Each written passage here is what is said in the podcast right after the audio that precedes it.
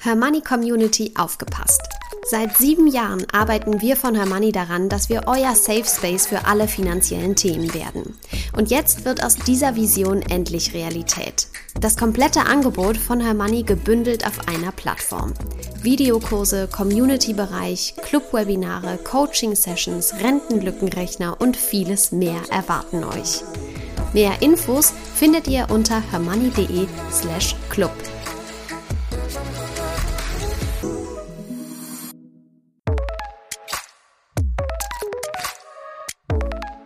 Das Hörmoney einmal eins. Finanzen einfach erklärt mit Simin und Saskia.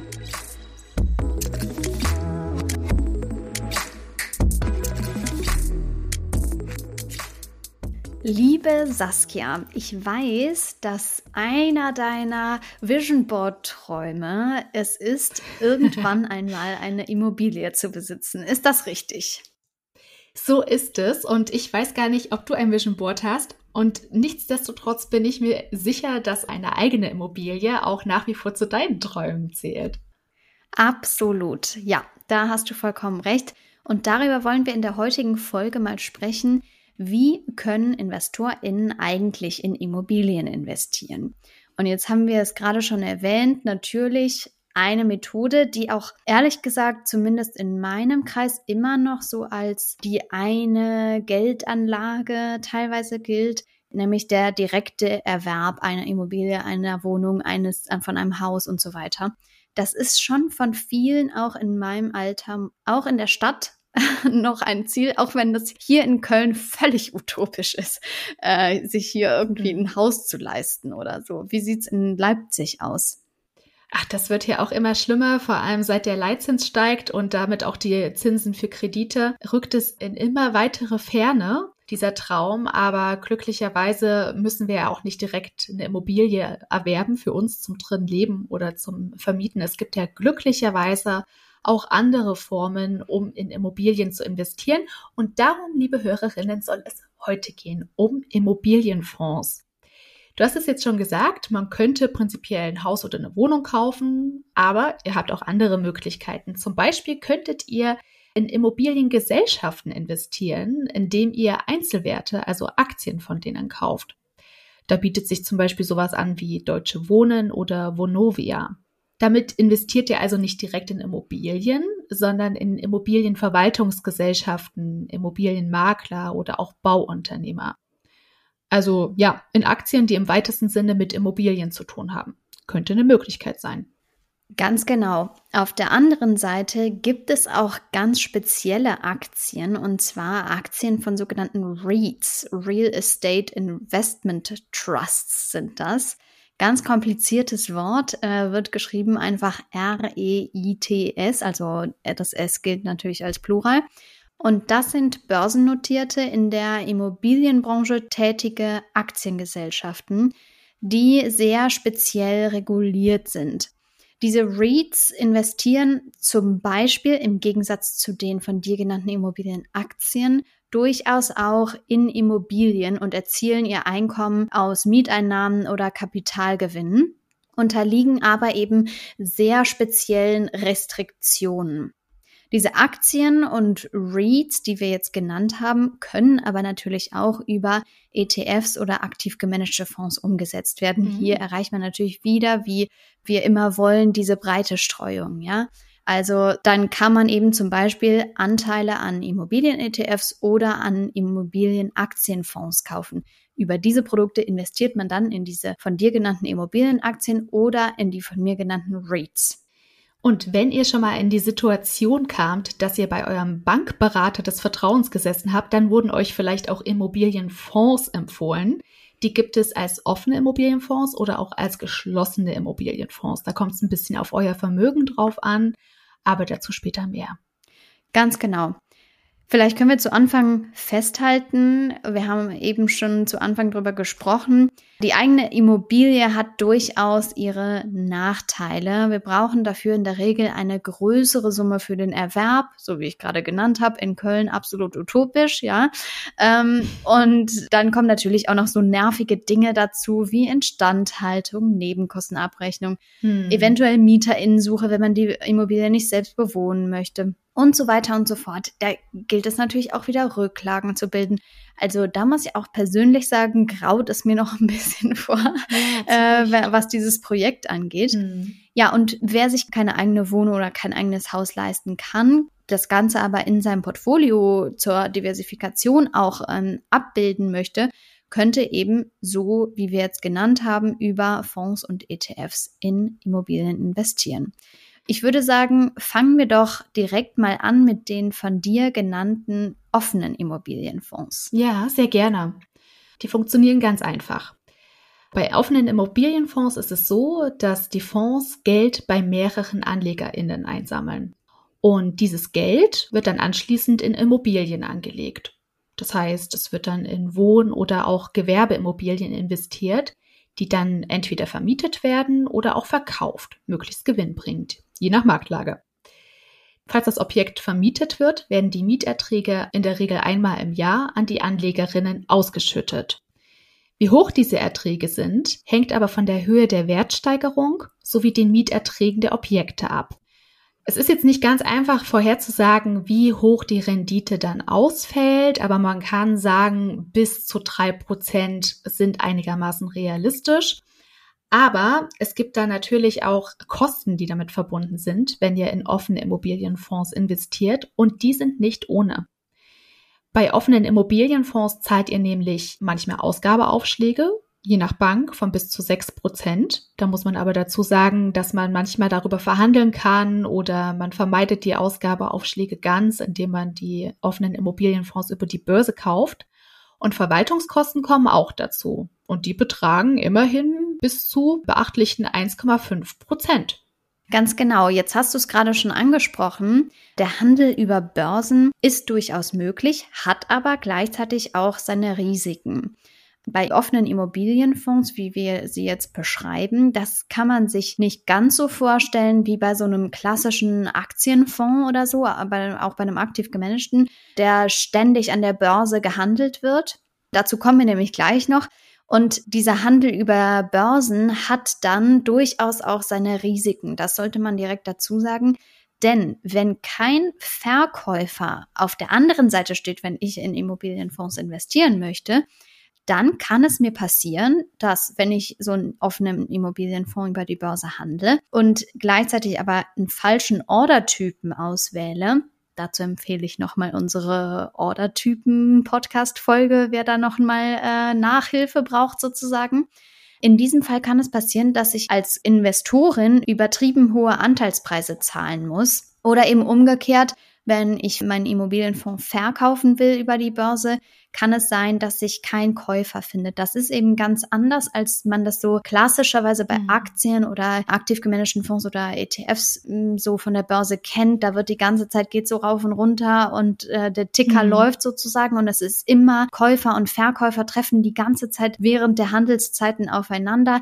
Das ist eben bei offenen Immobilienfonds nicht der Fall und entsprechend gibt es da dieses Risiko, dass man sehr, sehr hohe Preise bezahlt oder den Fonds hm. für extrem äh, schlechtes Geld sozusagen wieder verkauft bei, wie gesagt, falsch gesetztem Ordertypen. Da sei also Vorsicht geboten. Ja, also die Punkte kommen auf jeden Fall auf die Kontraliste. Ich finde diese hohen Kosten für offene Immobilienfonds jetzt auch nicht sonderlich attraktiv.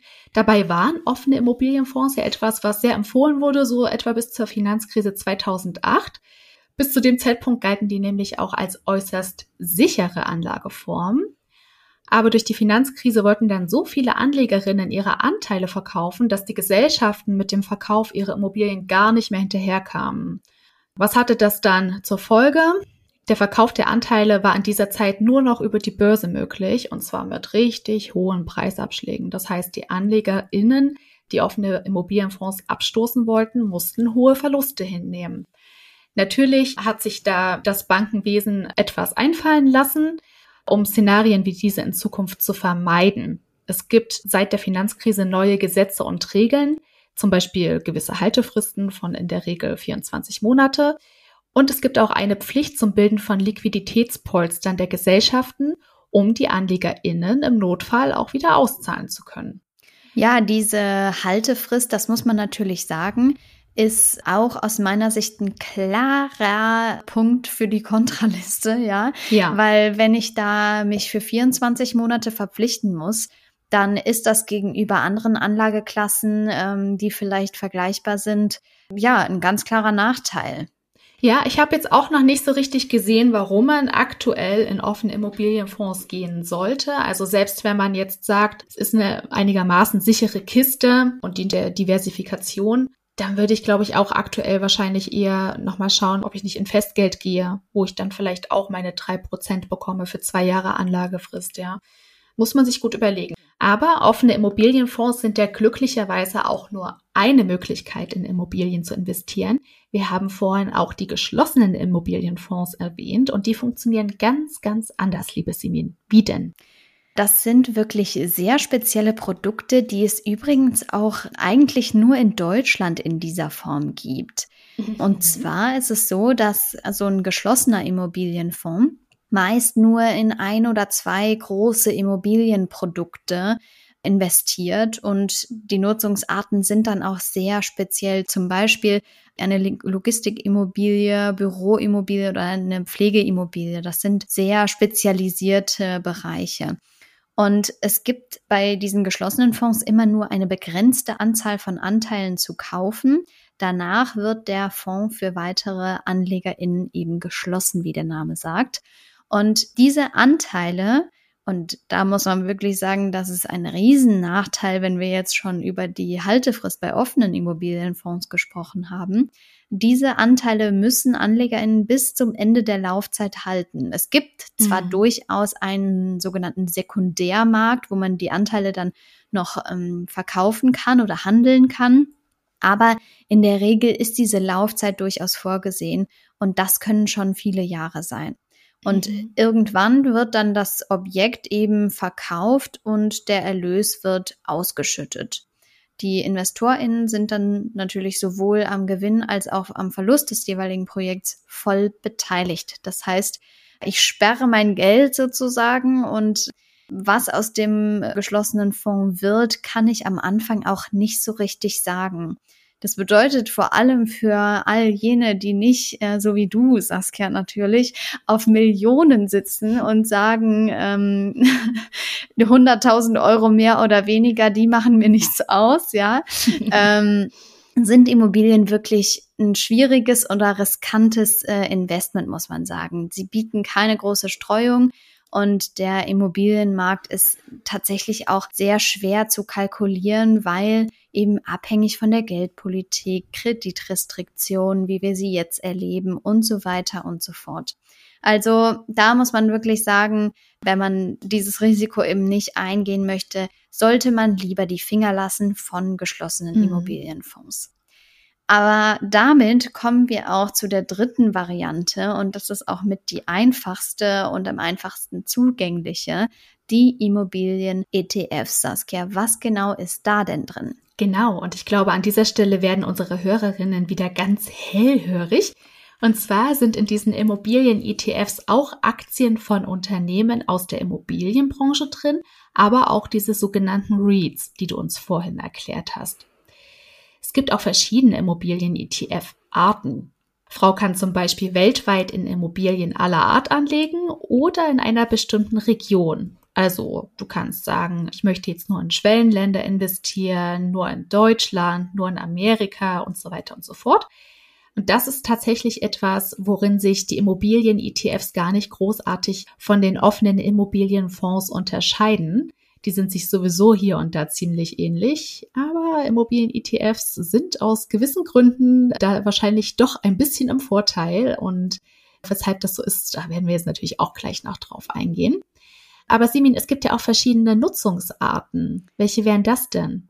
Ganz genau. Auch hier gilt, dass es ähnlich wie bei offenen Immobilienfonds, wir können ähm, in Wohnimmobilien investieren. Es gibt durchaus auch nachhaltige Immobilien mhm. für alle AnlegerInnen, die darauf Wert legen. Einkaufszentren sind mhm. so klassische Immobilien, in die über diese ETFs investiert werden oder Logistik und Einzelhandel, Büroflächen, Hotels. Man sieht, ich finde, wenn ich selber früher an Immobilien gedacht habe, dann habe ich immer so an Eigenheim hm. und irgendwie Wohnung vielleicht vermieten oder sowas gedacht. Aber sowas wie Pflegeimmobilien, Hotels, Büroflächen, da kommt natürlich ein Privatinvestor oder eine Privatinvestorin, so wie wir es sind, absolut nicht ran. Es sei denn, wir beteiligen uns eben über solche Immobilien-ETFs. Da sieht man erstmal wieder, wie beschränkt der eigene Horizont eigentlich bis zu manchen Podcast-Folgen ist, oder nicht? Absolut. ja, und die Immobilien-ETFs, die sind auch total praktisch. Denn, das ist eigentlich wie immer mit ETFs, die benötigte Anlagesumme und der Arbeitsaufwand sind sehr gering.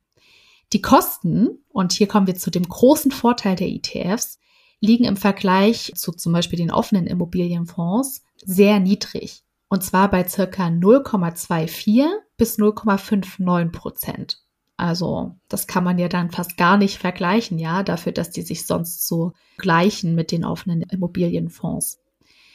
Es gibt diese ETFs auch wieder als ausschüttende und thesaurierende Variante, je nach Anlageziel. Und Frau kann mit ihnen eine breite Streuung im Immobilienbereich erreichen. Man kann diese ETFs, wie die anderen ETFs, die wir bislang kennengelernt haben, auch täglich kaufen und verkaufen, sogar mit Limit Orders. Und du hast keine Bindungsfristen. Ja, du kannst hier also börsentäglich handeln. Und das ist auch ein weiterer großer Vorteil dieser Immobilien-ETFs. Ja, genau. Wenn man das Ganze äh, natürlich gegenüberstellt, äh, offene Immobilienfonds gegen Immobilien-ETFs, da muss man wieder sagen, die Kosten, wie du sagst, sind viel geringer bei den ETFs. Hier gilt wie in jeder anderen Anlageklasse auch, die aktiven Fonds streiten sich natürlich gegen die ETFs und jeder behauptet von sich, die bessere Performance zu erzielen und so weiter. Aber vielleicht noch ein großes Aber. Denn ich hatte es eben schon mal angedeutet, niemand weiß so richtig, wie sich der Zinsmarkt und damit auch der Immobilienmarkt entwickelt. Hm. Mögliche steigende Zinsen verteuern die Finanzierung und wirken dann bremsend auf den Immobilienmarkt. Deswegen sollten wir als Investoren durchaus ein bisschen Sitzfleisch mitbringen, um eben solche Kursrückgänge dann auszusitzen. Gilt ähnlich wie bei Aktien, wobei man wirklich sagen muss, ein Investment mit Immobilienfonds, das merken wir alleine an den Renditezahlen, die du jetzt eben genannt hast, sind natürlich nicht äh, zu vergleichen mit Aktienfonds. Ja, klar, da hast du natürlich recht. Übrigens, das wäre vielleicht noch so ein kleiner Tipp am Rande. Ihr habt Immobilien vielleicht sogar schon im Depot, ohne es zu wissen. Immobilienaktien sind nämlich auch in Aktienindizes wie dem MSCI World oder dem FTSE All World enthalten. Den habe ich zum Beispiel. Das heißt, ich habe schon Immobilien im Depot und wusste es bislang noch nicht. Aber man muss natürlich auch sagen, dass der Anteil an diesen Aktien relativ gering ist, wenn man sich ein ETF zum Beispiel auf den MSCI World gekauft hat. Also wer sein Depot stärker auf Immobilien ausrichten möchte, für den sind Immobilien-ETFs auf jeden Fall eine praktische und auch kostengünstige Möglichkeit. Und nebenbei können wir ja noch ein bisschen Geld sparen auf dem Tages- oder Festgeldkonto und uns dann hoffentlich beide eines Tages den Traum von einer eigenen Immobilie erfüllen, Simin. Darauf hoffe ich. Ja, ich wünsche es uns beiden natürlich, Saskia. Ich bin sehr gespannt, äh, ob und wann wir das jemals erreichen. Aber ähm, da bei dem Plan bin ich auf jeden Fall dabei. Und äh, wir halten natürlich alle HörerInnen auf dem Laufenden, sollte sich da etwas ergeben.